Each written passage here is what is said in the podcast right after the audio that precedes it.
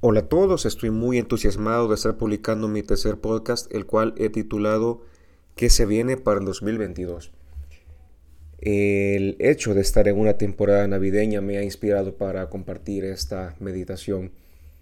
Ciertamente, el ser humano está todo el tiempo estructurando su tiempo. Aquí el punto no es definir qué voy a estar haciendo en enero, febrero, marzo, etcétera, sino más bien tener una idea más o menos clara de qué es lo que se aproxima en lo que concierne a canalizar nuestros talentos, nuestras virtudes, fortalecer nuestras áreas de desarrollo. Cuando pensemos en el tiempo, pensemos también en movimiento. El movimiento es vida. Y siempre estamos preguntando hacia dónde voy, de una u otra manera. Es como los niños, cuando están nombrando un objeto animal o lo que sea, señalan, apuntan.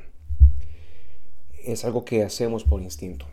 Preguntémonos, cuando estamos ya finalizando una jornada laboral en la semana, nos preocupamos de inmediato. ¿Qué voy a hacer el viernes por la tarde o por la noche? ¿Qué voy a hacer el domingo por la mañana? Y así.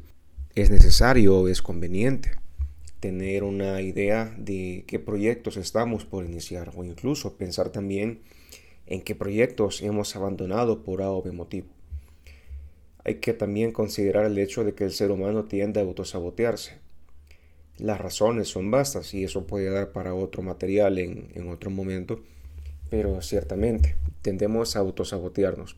Y una manera de sabotearnos es evitar planificar y abusar de la improvisación.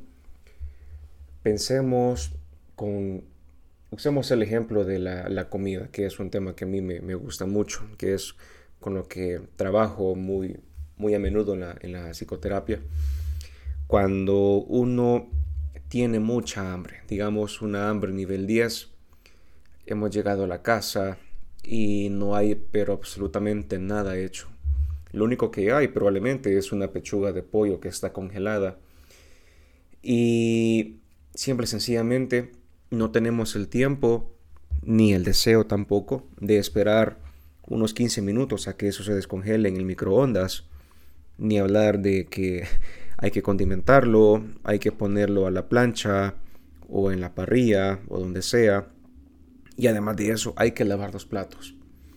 Entonces ese escenario, por más sencillo que sea, nos llena de estrés.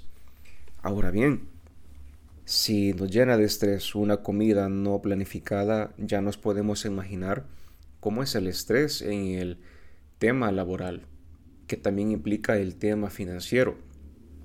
Es cierto, allá afuera hay estrés, hay necesidades, hay un mundo que demanda de nosotros, de nuestros, vamos a decirlo, nuestros servicios, pero hay que tomar en cuenta que uno mismo también se provee de un estrés innecesario a cierto punto. Dicho esto, las ventajas de planificar, de armar bien lo que vamos a hacer con, nuestro, con nuestros quehaceres, es una especie de favor que nos hacemos a nosotros mismos. Y en efecto, al saber que hacernos favores nos facilita la vida, y nos ahuyenta de innecesarias complicaciones, pues la gran pregunta, ¿por qué no empezar a hacerlo con mucha más frecuencia? Perdemos de vista que hacer cosas que nos hacen bien, hay, hay que aumentarle la dosis y también disminuir aquello que nos hace daño. Entre eso, dar por hecho que el tiempo es un recurso infinito. Hay gente que cree que siempre va a ser joven. Eh, yo, yo en algún momento pensé eso. Ahora hasta estoy calvo. También hay que tener en cuenta que la vejez viene de camino. Muchos creen que la vejez es algo que faltan miles de años para que se asome en nuestras vidas.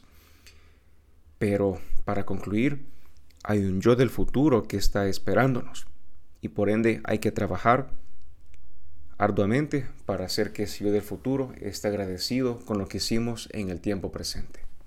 Sin más que agregar, nos vemos hasta la próxima.